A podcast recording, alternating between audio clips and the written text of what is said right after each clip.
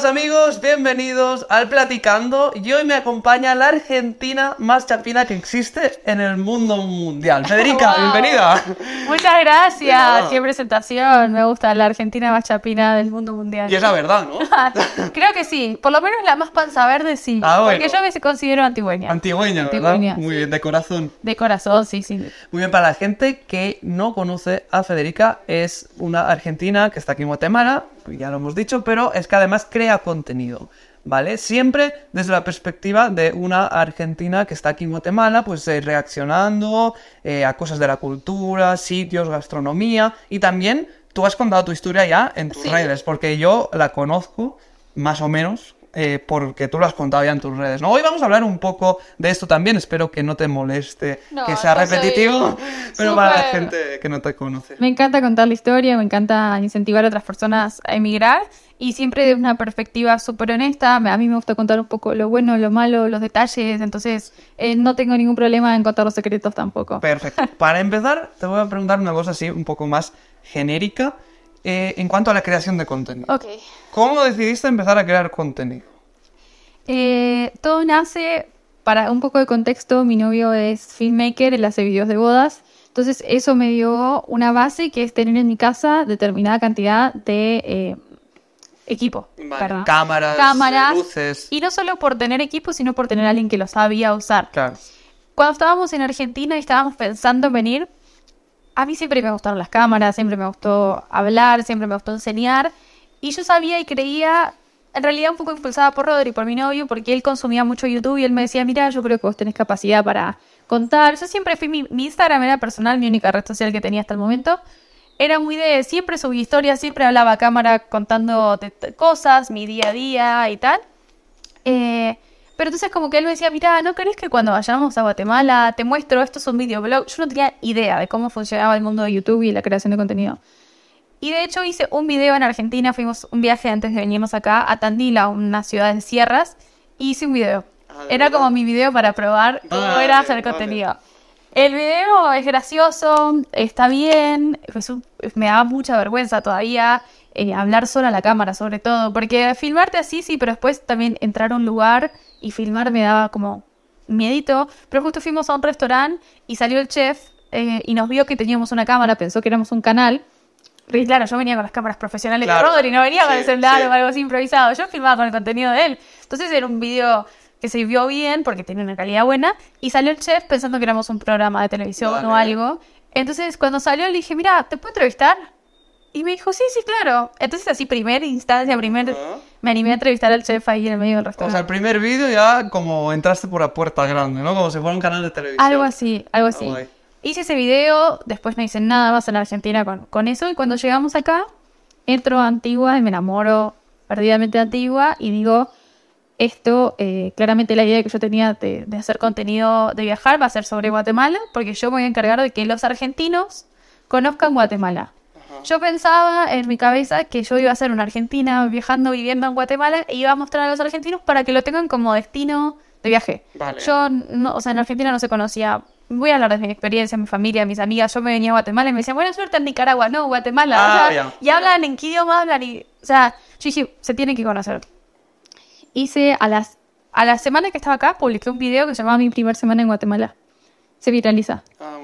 En YouTube siempre. En YouTube, ajá. En YouTube y solo subía un pedacito, un cortito en Instagram. No tenía TikTok todavía. Vuelvo a subir un video a la semana que era sobre emigrar, porque sí, mi contenido era sobre Guatemala, pero sobre la experiencia de emigrar Vale. también. Y ese video llega en muy poquitos días a más de 100.000 reproducciones. Wow. Mi novio indignado. Porque él hace no sé cuántos años hace que está en YouTube y con contenido de bodas y mucho más lento el crecimiento. Entonces él me decía, mirá, el primer año no se crece, Claro. no vas a ganar plata, vas a tener poquitas views, pero es un primer año que vas a hacer las bases. Ah, claro, cuando en el segundo video llega a 100.000 reproducciones Claro. me quería matar. Era como, ¿cómo puede ser? ¿Qué hiciste? Eh, así que así fue, fue de suerte y lo que me sorprendí fueron dos cosas. Uno, que eh, yo subí este video a YouTube y subí creo que 15 segundos a TikTok. Uno de los primeros TikToks que subo. Y se viralizó en TikTok. Entonces TikTok me lo llevó a, a YouTube, que eso fue algo que yo a- impulso mucho que la gente haga TikTok para sus otras plataformas. Pero además, en contra de todo lo que yo pensaba, que era hacer contenido para argentinos. La mayoría de mi público fue guatemalteco. Ya. Guatemaltecos en Guatemala y guatemaltecos en el exterior. Vale, vale, vale. Mitad y mitad. Entonces, ahí fue, ok, bueno, el público que yo esperaba no me está consumiendo, pero hay otro público que sí Claro. interesa lo que yo tengo para decir. Porque tu idea inicial era puramente mostrar a los argentinos cómo era Claro, Guatemala. en Argentina hay algunos canales de viaje que, que los terminaban pasando la televisión, que es argentinos viajando por el mundo, pero los transmiten en Argentina y se consumen como, bueno, de Argentina, ¿cómo te tomas este avión para ir a Madrid? claro. Yo pensaba eso, pero surgió otra cosa. Bueno, a veces el- la vida, ¿no? Te lleva a otra cosa. Sí, Genial, entonces tu primer contacto con YouTube fue ya directamente a la viralización, ¿no? Sí. Es algo que no pasa tanto, entonces tuviste también ese... Sí, es como que una suerte, de principiante, algo que te Sí. juro. Y encima fue muy gracioso porque Rodri me había dicho así como, mira, yo no consumía YouTube, hice mi primer usuario de YouTube para este canal, o sea, serio? No, no era una consumidora de YouTube. Entonces no entendía cómo funcionaba, no entendía cuántos likes era más o menos un buen parámetro. Y entonces me- él me decía, mira, 100 visualizaciones al principio está bien, 30 likes. Nos fuimos a cenar cuando yo subo ese video a un convivio porque era Ah, diciembre. Cuando vuelvo a la casa, porque ni siquiera tenía el chip todavía en Guatemala, hacía tan poquito que estaba acá que no tenía señal. Cuando entro a la casa y se me conecta el wifi, pim, pim, pim, pim. Y yo como, ¿qué pasó? Me acuerdo que Rodri estaba en el baño y le digo, ¡Ah! no puede ser. Tipo, TikTok reiniciaba y tenía de a 100, reprodu- Ah, de ya. 100 notificaciones. Y entro y en ese momento creo que eran, cuando volvimos a cenar, 10.000 reproducciones. Wow, es un montón. Para, para alguien que está empezando, pues, es o sea, una, bo- locura. locura. Y, y después fue como, bueno, eh, obviamente que después de un hype, no todos los videos se me mantuvieron de 100.000 reproducciones. eh, ojalá se hubiesen mantenido ahí. Pero bueno, hay que mantener y está bueno trabajar sobre eso. Eh, fue un- la verdad que fue un empujón muy grande de entrada. pero no, no es lo normal, no suele Claro. estarse así. Yo me fijo que tu, tu historia, o sea, tus inicios con la creación de contenido van relacionados siempre con el hecho de venirte a vivir a Guatemala. O sea, está va de la mano esto. Sí. Porque te he preguntado, me he fijado que te he preguntado por la creación de contenido y, y está relacionado, porque me has comentado que empezaste, bueno, el primero fue en Argentina, pero ya la- el objetivo era venir aquí a crear contenido. Mi primer, o sea, yo llegué el 9 de diciembre de 2020 a Guatemala y mi primer video subido en redes sociales es el 17. Ah, vale, vale, vale, vale. O sea, sí está ligado porque nació acá, sabía, tenía ese plan, pero nació acá en los primeros videos y todo. Otra cosa que me llama mucho la atención de, de esta, de esta historia es que tú, según tengo entendido, a ver, di- dinos si es cierto o no, tú viniste a Guatemala, ya digamos a vivir, emigraste a Guatemala sin haber venido nunca antes, o sea, fuiste a ciegas, ¿no? A Cuenta- ciegas. cuéntanos cómo fue esto. Eh, la historia es así. En, en 2016, Rodri eh, viene a Guatemala por primera vez. Él, como conté, hace videos de casamiento, un wedding planner de acá. Necesitaba contratar un video de bodas y a la novia no le gustaban las opciones y le pidió, mira, busca un videógrafo de cualquier parte del mundo que se venga. Lo contactan a Rodri porque encuentran en internet un video de él, lo traen de Argentina solo para hacer ese video. Wow. Ese video se viraliza. O sea, siento que había algo en, en nuestra forma de contar Guate que claramente atrajo desde los dos puntos en su boda. Que- perdón que te interrumpa, ¿qué vídeo se viraliza? Él hizo un video de una boda acá, eh, de unos novios, eh, de un casamiento, que era un mix entre ellos entrando y reaccionando a la ruina. La novia se emociona cuando entra y su video de bodas. Vale, vale, entonces ese vídeo no era, digamos, para el consumo de la familia, sino que lo compartieron por redes. O sea, era el video de la boda, Sí. pero él lo subió a su Instagram como Vale, portfolio vale, para vale, YouTube. Lo levantó guatemala.com, que es un portal de acá Sí. de Guatemala, y se viralizó. Lo que hizo que al año siguiente dos bodas más lo contrataran para venir. Entonces él venía viniendo todos los años por estas bodas. Pero siempre de ida y vuelta, Venía, ¿no? De o sea, Argentina. avión, Buenos Aires, Panamá, Panamá, Guatemala, Uber en Ciudad de Guatemala, Guat- Antigua, trabajar dos días, se tomaba el avión y se volvía. ¿En serio? Solo para Como trabajar. lo máximo que había hecho era estar una semana acá completa. Había ido al lago nada más, eh, pero no conocía nada. Pero desde el primer día que él vino se enamoró de Antigua. Y empezó a entrar en su cabeza como, bueno, y Antigua, una posibilidad para venir, o no sé qué. Yo lo conozco dos años después, o sea, lo conocí en 2018. Y él, mirá, hay una ciudad que se llama Antigua, me voy la semana que viene a hacer una boda, vuelvo, no sé qué. Y en cuanto nos fuimos afianzando nuestra relación, él seguía con esa idea de venirse para acá y me dijo, mira, ¿vos te vendrías? Yo lo único que conocía de Guatemala era su video de Guatemala. Y justo, no sé si fue a peritas después de que me decidí o cuando estaba en la decisión, Netflix saca el documental De- de, el famoso- el Guatemala, el, corazón del imperio maya. Eh, eso era toda mi información de Guatemala. Eran sus videos de bodas en Antigua y ese documental. Y yo dije sí. Yo en mi cabeza siempre había tenido la idea de emigrar, desde chica. Vos me preguntabas cuando tenía 5 años qué quería estudiar, yo siempre quis- quise ser diseñadora de modas. Estudiaste eso, de Estudié hecho, ¿no? eso, ajá. Eh, recibirme y irme a vivir a otro lado. Pero desde chiquita lo sabía, entonces no era para mí algo raro esta idea de venirme. Era un país que nunca se me hubiese ocurrido emigrar, la verdad, no, no, no, no tenía, porque no lo conocía, no desconocía. Entonces, eh, así fue, me decidí, eh, él, él lo pensaba, lo pensaba, lo pensaba, yo como, yo voy, no sé vos, yo ya Ah, estoy sí. yendo. ajá. ¿Cuánto tiempo llevabais juntos con Rodrigo cuando apareció esta conversación? Bueno, casi que desde el principio, los primeros años, él ya evaluaba, pero él es como más, más, más dudoso en sus procesos, entonces también era como estábamos empezando a salir. Analítico, ¿no? Analítico, sí, no lo voy a cuestionar. Ajá. Analítico. Eh, él decía, tal vez este octubre. Y después por ahí le salió una boda en Argentina, no venía, no sé qué. Y él era al principio empezó a decirme como, mirá, vos cuántos días de vacaciones tenés, te gustaría venir unos días y no sé qué. Y después, un día hablando, porque él ya iba tomando cada vez más el empujón a, a venir sin tomar una decisión final. Y nosotros ya estábamos muy metidos en la relación. Ya tendríamos, nosotros- bueno, dos años, un año y medio de relación. Ah, vale, vale. Dos. Y ahí fue cuando eh, se hizo la pregunta oficial, tipo, yo como fue como, bueno, necesito que te decidas si te vas a ir o te vas a quedar, porque para saber cómo vínculo. Sí. Eh, y él me dijo, si me, me vendría, yo sí, yo me voy.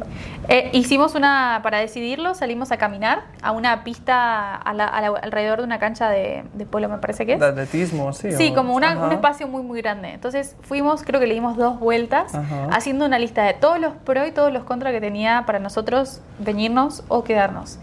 Cuando terminamos las dos vueltas, dos más dos, nos dan más los beneficios de emigrar. Sí. Al otro día le avisamos a nuestra familia que nos veníamos. ¿En serio? Sí. ¿Y, y desde que tomaste la decisión ah, al viaje, digamos, cuánto tiempo pasó? Mira, esa decisión fue en octubre, noviembre y nosotros sacamos vuelo para venirnos en marzo.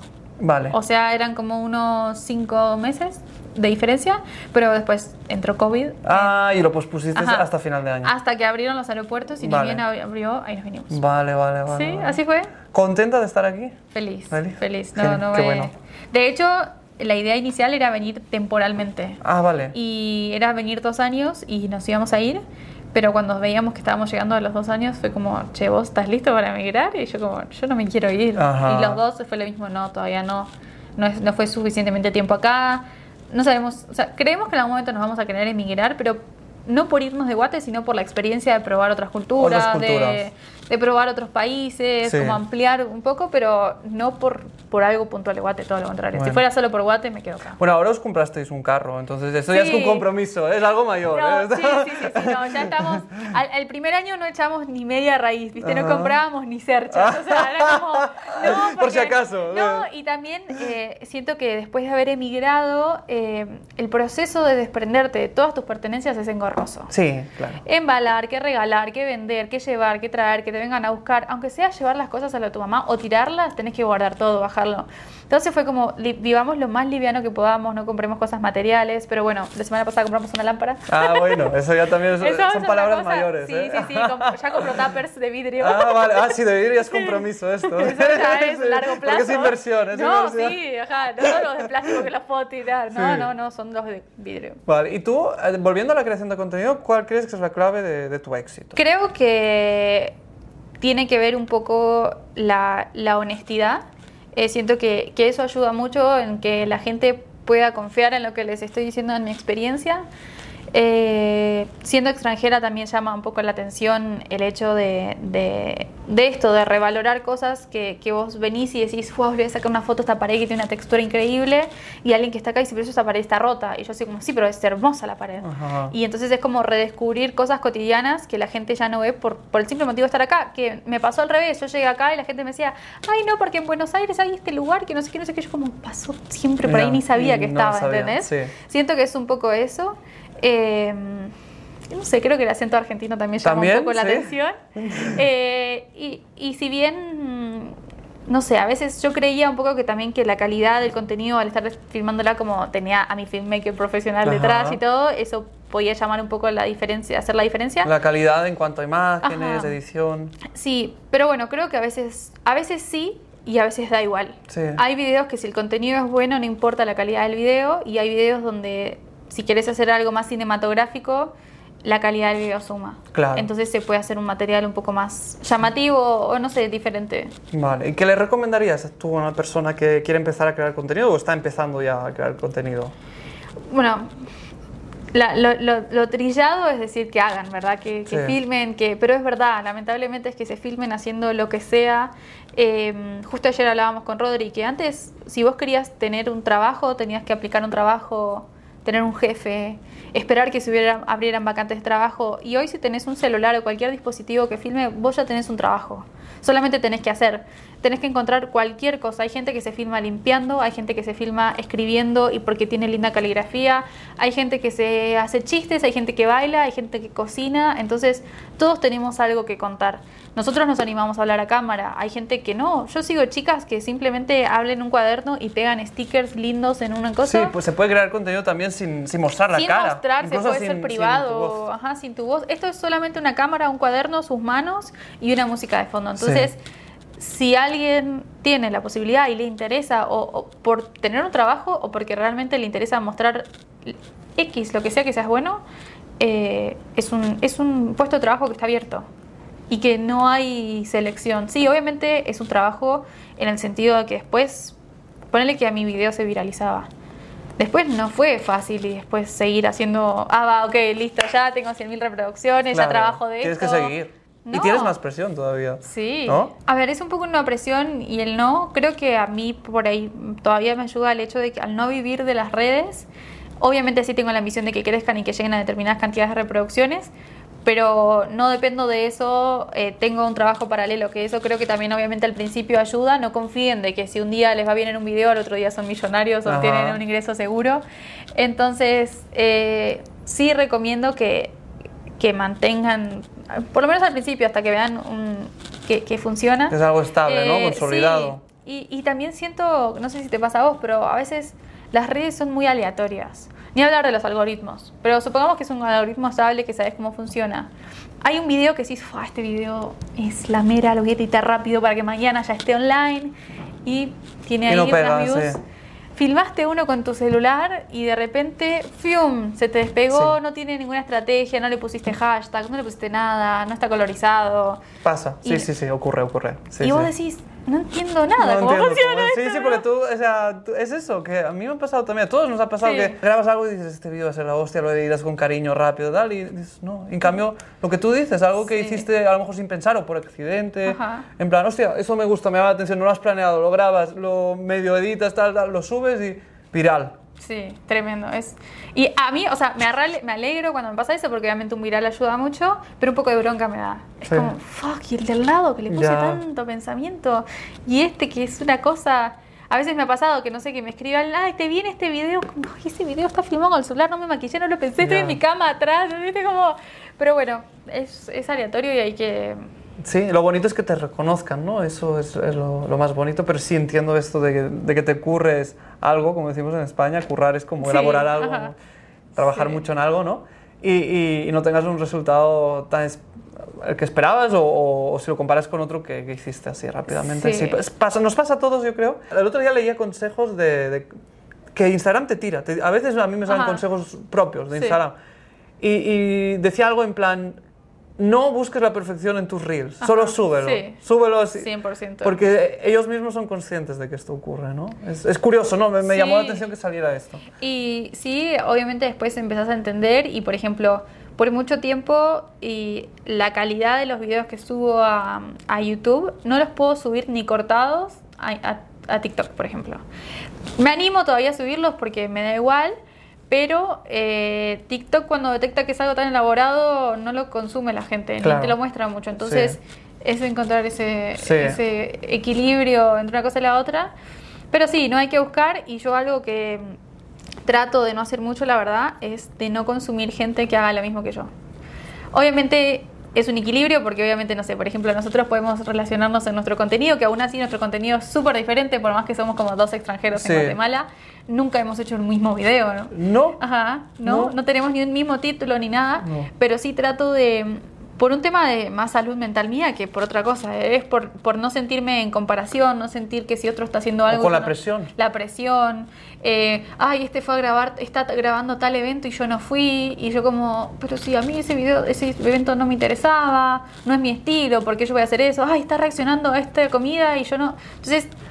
Sí trato de mantener como una relación medio sana por cómo es mi personalidad, de que enseguida como siento la presión de, bueno, necesito estar haciendo más. Nos pasa a todos. Es Sí. inevitable compararse, ¿no? A veces. Sí. ¿Cómo se tiene que ver esto? Y pienso yo, es. eh, bueno, pienso no, yo y he leído tips sobre esto. Ajá. También es como. Como compara- compararse con uno mismo, ¿no? Por ejemplo, ver Sí. tus vídeos de tus primeros vídeos, ves los del principio, los de ahora, y supongo que tú misma notas una mejoría. Ajá. ¿no? Cosas así son la- las que, que yo soy consciente también, que el otro día me salió un vídeo mío eh, de- del principio y lo empecé a ver y dije, madre mía, Ajá. madre mía, pero si hablaba así como con ¿De vergüenza, con, ¿sabes? O sea, y, eso llena de orgullo, dices, con uno, compararse con uno mismo, en plan, he mejorado, Ajá. me gusta. Qué bueno. Sí, sí, sí. sí. No sé si tú también te pasa algo así. Sí, me pasa, a veces por ahí me pasa que digo, me gustaría algunas cosas retomarlas del principio, porque a veces uno en el tra- trayecto vas perdiendo cosas. No, no es de empeorar, sino por ahí decir, wow, este estilo de video hace mucho que no lo hago. Eh, me pasaba al principio que me los editaba Rodrigo y ahora no me los edita más, entonces Mm. no es lo mismo que los edité yo, que los edité un filmmaker de 15 Claro. años de experiencia. Entonces hay algunas cosas que, que he ido adaptándome. También es encontrar, yo siempre digo que hago solamente el contenido que me interesa hacer. No hago videos por compromiso, no cubro eventos culturales de Guate que tal vez a mí no me llaman la atención. Solo Soy- lo que te salga. Solo, ajá, soy lo que me salga. Es como, ay, deberías hacer un video reaccionando y como, no sé si me gustaría filmarme comiendo X cosa y como no hago por compromiso. Entonces, eh, eso sí me ayuda a mi personalidad, a no sentirme en cosas, pero a veces cuando veo a otros es como, debería hacer esto Ah, ya. están todos probando este nuevo producto que salió y no sé qué. Yo como, no, ¿por qué? Entonces sí es como ese equilibrio entre tu cabeza, que si sos muy como competitivo, pero no es competencia con el otro, nunca es como que deseo que el otro no esté haciendo o que le vaya mal. Es como, bueno, quiero que, o sea, absorbo la competencia del otro, ¿entendés? Es Ya, como, ya. ah, ok, vamos a hacer más. ¿Cómo lo entiendo yo? Lo que estás diciendo es que, que puedes verte, digamos, condicionada o hacer cosas que a lo mejor tú no te habrían salido de ti por el hecho de verlo, ¿no? Que lo hacen otros. Sí, o- la verdad es que no lo termino haciendo, por eso que te digo, porque no me sale hacer cosas que no me interesa hacer, como no digo cosas por compromiso. Claro. Eh, pero sí es como un- me da como una ansiedad. Ya, Como estoy scrolleando, sí. es como, "Uf, ¿por qué estoy viendo? Claro. Y a veces, cada tanto, sí me pasa algo que no debería decir, pero por ahí muteo a determinadas personas por un determinado tiempo, pero es más hasta donde yo encuentro un equilibrio más sano con las redes. Ajá. Porque tampoco lo solía, no lo solía, no solía consumir tanto, entonces... Tantas redes, ¿no? tantas Ahora la- las consumes más por el hecho de ser Por- creadora de Por contenido. creadora, porque también uno empieza a ser amigos, Claro. empezás a seguir por, porque vas conociendo gente. Entonces, lo hago más que nada para no sentirme yo influenciada con eso, a, a la presión de hacer algo. Así. ¿Qué formato extrañas de tu canal? Porque has dicho que, que extrañas algún formato. Yo creo, yo sé que ahora has retomado extranjeros en Guatemala. Sí. Que lo extraña. ¿Este es uno de los que extrañabas? Extranjeros lo extrañaba. eh, porque es, un- es una serie que me encanta y que en mi canal es una de las que mejor les va, por suerte. Me llevaba mucho trabajo hacerlo y encontré una forma de hacerlo un poco más dinámico para mí en la producción, entonces ahora lo puedo hacer con más facilidad. Extraño mucho más los videos como más cinematográficos, más como Más artístico. más artísticos, por así decirlo, que ahí sí involucraba mucho más a Rodri que, que a mí. Que siento que ese es un tipo de contenido que todavía no había tanto, entonces ahí es donde podía, aunque no fueran los más reproducidos, era lo que más a mí me gustaban hacer, incluso Claro. hasta editar, pero llevan mucho más tiempo porque es un montón de clips, que vayan coordinados con música, pensar un guion, pensarlo antes, entonces es un trabajo que me lleva más tiempo, pero que me encanta hacer. Aunque no le vaya bien en el canal, me encanta hacerlo. Otra de las preguntas que me gusta hacer en, en el platicando, Ajá. en este caso, pues siempre le pregunto de la persona con la que estoy hablando, ¿qué es lo que más le gusta de su país y qué mejoraría? En este caso es Argentina. Ok. ¿Qué, qué es lo que más te gusta? Una cosa, así, la Ajá. primera que te venga en mente, ¿y qué mejorarías? Bueno, descartando obviamente de que mi familia esté ahí, ¿verdad? Eso Ajá. es el punto que más me gusta. Eh, voy a hablar, voy, voy a decir una de mi ciudad y otra de tal vez de donde crecí eh, y otra donde vivía. Yo crecí en una ciudad chiquita, eh, se llama Azul como el color, es como una antigua, pero no es colonial. Eh, me gustaba un poco de eso de vivir tan cerca de mi familia, de que medio todos nos conociéramos, de ir caminando a los lugares, que es un poco lo que hoy me gusta de Antigua, la verdad. Y de Buenos Aires me fascinaba que era una ciudad viva. Me encantaba el transporte público, no necesitar auto para moverte de un lado al otro, que haya actividades todo el tiempo, vivir enfrente de un mall, de un cine, de un parque, que si querés ir a tomar algo encerrada en un mall lo puedes hacer, que si te querés sentar a tomar cerveza en un parque lo puedes hacer. Eh, la vida universitaria también, como de, Buenos Aires, me gustaba. Y en términos generales de Argentina, me gusta la forma que tenemos de ser los argentinos. La verdad, siento que no sé si por las cuestiones del país, creo que somos personas que nos lanzamos a hacer cosas, a aprender, a resolver, somos resolutivos. Muchas veces eso nos resulta, no, no, nos genera como alguna facilidad o algún beneficio a la hora de buscar trabajo afuera, porque estamos formados así para, para hablar, para solucionar, para, no sé, yo fui a una universidad que es como las cosas tienen que estar hechas, no te vamos a enseñar a hacerlas. Llega como puedas con esto el lunes, hecho. Entonces vos tenés que solucionar. Creo que es un poco... Espabilarse, que decimos en España, Sí, como ser personas vivas. Eh, entonces eso creo que un poco me gusta de, de, Argentina como total. Vale. Sí. ¿Y ¿Qué mejorarías?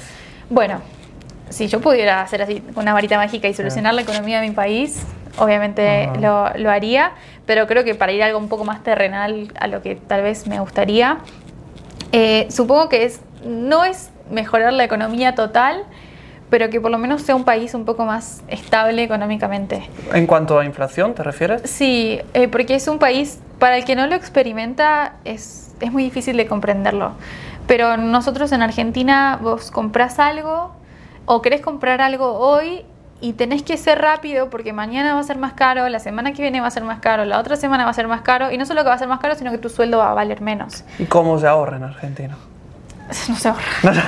Eh, Porque algo, algo, leí que limitaron los dólares o algo así. Sí, o sea, es un tema muy complejo, entonces eh, la mayor parte del país no tiene ahorros. Vale. El que puede ahorrar, la única forma como que de hacerlo sería comprar dólares, que el, el gobierno está muy en contra, porque obviamente lo que hace es que salgan como que salgan pesos de circulación y eh, tengan los dólares la gente guardados, no están en el banco. Eh, pero el gobierno tiene restricciones en cuanto a todos los dólares que puedes comprar por mes, quiénes pueden comprarlo y quiénes no. Entonces es más complicado aún, se compra de manera ilegal, o sea, ilegal, se llama mercado blue, negro, mercado negro. Hay como no sé cuántos eh, números de, de dólar y todos los días aumenta todos los días. O sea, por ahí tenés unos meses de estabilidad, pero sabes que si vas unos meses más. Entonces, Recién cuando me vine a vivir acá tomé conciencia lo poco sano que es para la cabeza vivir con miedo a que mañana las cosas salgan más caras. Entonces acá es como si cargo nafta hoy o gasolina o gasto el viernes, es lo mismo. Si me compro el par de zapatillas hoy o una refri hoy en 12 cuotas o la compro hoy es lo mismo. Entonces es como, tu cabeza hace, claro. ok, 10.000 problemas menos. Claro. Entonces eso es como una cosa que es bastante como... Eh, es lo que mejorarías. Lo que mejoraría. Y, y de hecho, hace poco hice un video en mi canal comparando la inflación de Guate. Fui un año a un supermercado y fui al año siguiente al mismo supermercado a buscar los mismos productos.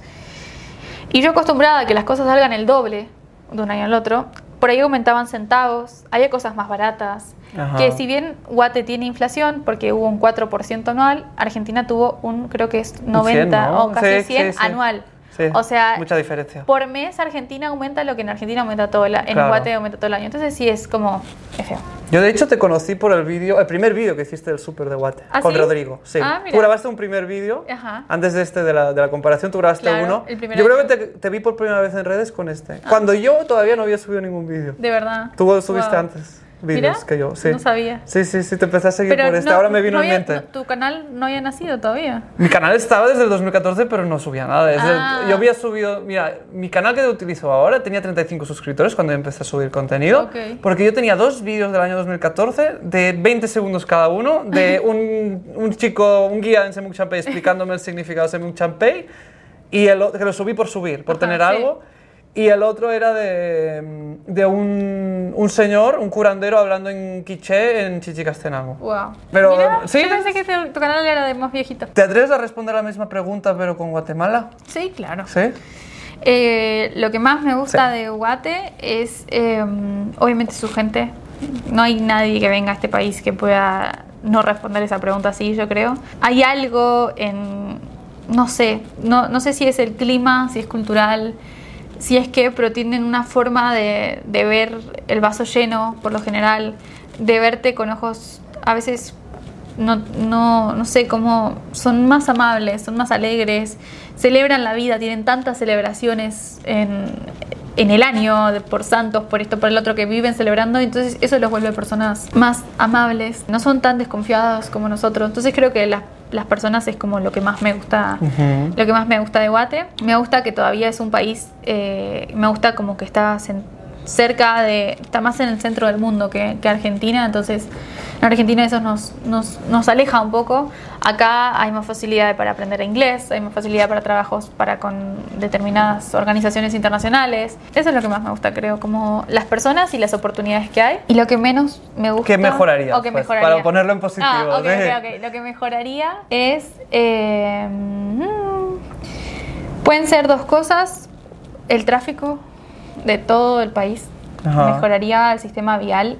De, yo creo que si hay un candidato a presidente que a mí me diga, tengo cuatro años, no voy a mejorar la pobreza, no voy a mejorar la educación, no voy a mejorar la salud, no voy a mejorar la seguridad, pero voy a mejorar las... Porque te- que te diga, yo voy a ser sincero, no puedo mejorar todo. Ajá. Solo y únicamente en estos cuatro ¿no? años voy a mejorar las carreteras para que el circuito vial de todo el país sea óptimo. Yo lo voto, aunque no Ah, voto sí. acá. Ah, si tuvieras que... No hago nacionalidad para votarlo, pero porque me parece que es la- el sistema de transporte es algo que atraviesa a todas las clases sociales, a todas las personas y no es un capricho, es Afecta a la economía también, afecta a la ¿no? economía, afecta a la calidad de vida. Si vos tardás tres horas para llegar a tu casa o tardás una, eso afecta tu estrés, tu, capacidad de tiempo productivo, porque si vos podés trabajar más tiempo en tu casa o estar más tiempo con tus hijos o no necesitas viajar, porque eso afecta a todos. Entonces, que pueda haber un sistema de transporte público que sea accesible para todos, que sea seguro, porque las carreteras en la temporada de lluvia se te derrumban las, montañas.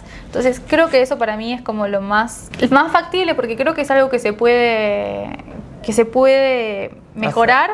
No sé, un presidente que venga y diga, mira, yo voy a traer a los mejores ingenieros del mundo a que solo solucionemos este problema. No hay que solucionar algo cultural, no lleva millones de años, no es que es como, bueno, la próxima generación, porque esta generación ya está cagada. No, es factible, es cemento. Ajá, y es, sí, sí, sí. eh, eso cambiaría. Vale, genial, No genial. sé, ¿estás de acuerdo? ¿Opinas? Bueno, eh, o sea, yo pienso que, como te decía, es que no lo hemos contado. Antes de grabar este, este podcast, eh, en su canal vais a encontrar otro. también eh, un capítulo donde yo salgo en extranjeros en Guatemala. ¿no? Y este es. tema lo hemos tocado allí. Entonces, os exhorto a que vayáis a ver. Así es, la respuesta de Paulina Sí, la respuesta es os exhorto a que vayáis a su canal a verlo. ¿Vale? Siempre en positivo. ¿eh? Sí. Está- esto es siempre en positivo, de manera constructiva.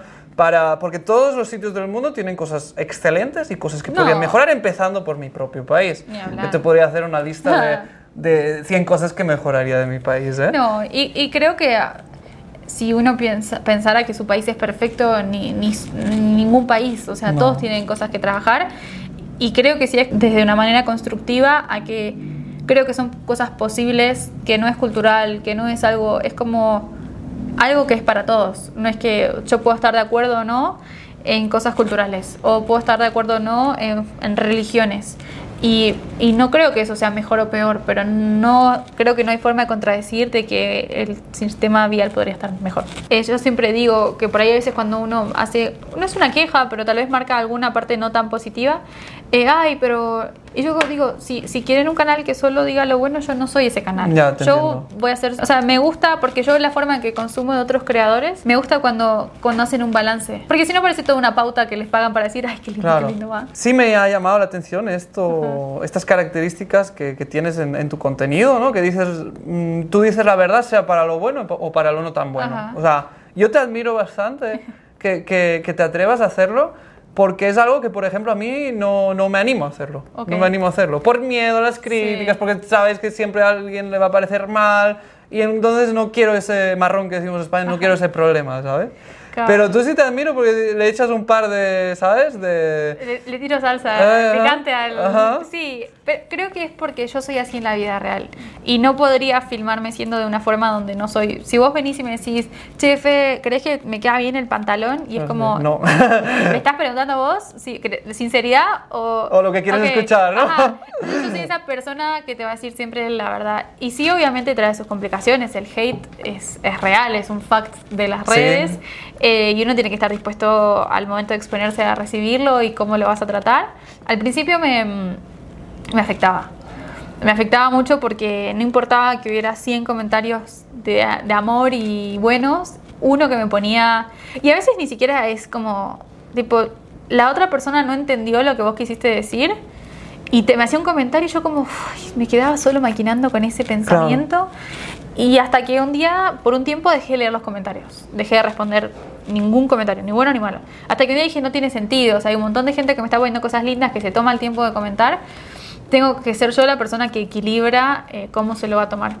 Y ahí aprendí a manejar un poco más el hate. A veces todavía sí, obviamente me cuido, pero trato de ser lo más honesta posible dentro de las cosas. Porque, porque también digo que siento que cuando digo algo una, vamos a decirle una crítica, ¿verdad? Pero siento que siempre desde un aspecto constructivo, como nunca es como con, con, ah, con fin de no Con respetar maldad, el país. ¿no? Ajá, Ajá. no, es siempre con respeto, es porque creo que ni siquiera es que critico algo porque me afecta a mí, sino porque creo que le afecta a alguien local o algo a Como la por comunidad. empatía también. Sí, totalmente. Ajá. ¿Qué proyectos tienes ahora? En plan, ¿qué tienes en mente? ¿Qué vamos a ver en tu Vamos canal? a ver, eh, bueno, vamos a ver más de extranjeros en Guatemala. Vamos a ver mucho de, de todavía como de... Siento que si bien llevo dos años acá, todavía sigo aprendiendo las diferencias culturales, diferencias gastronómicas, diferentes de, de comunicación.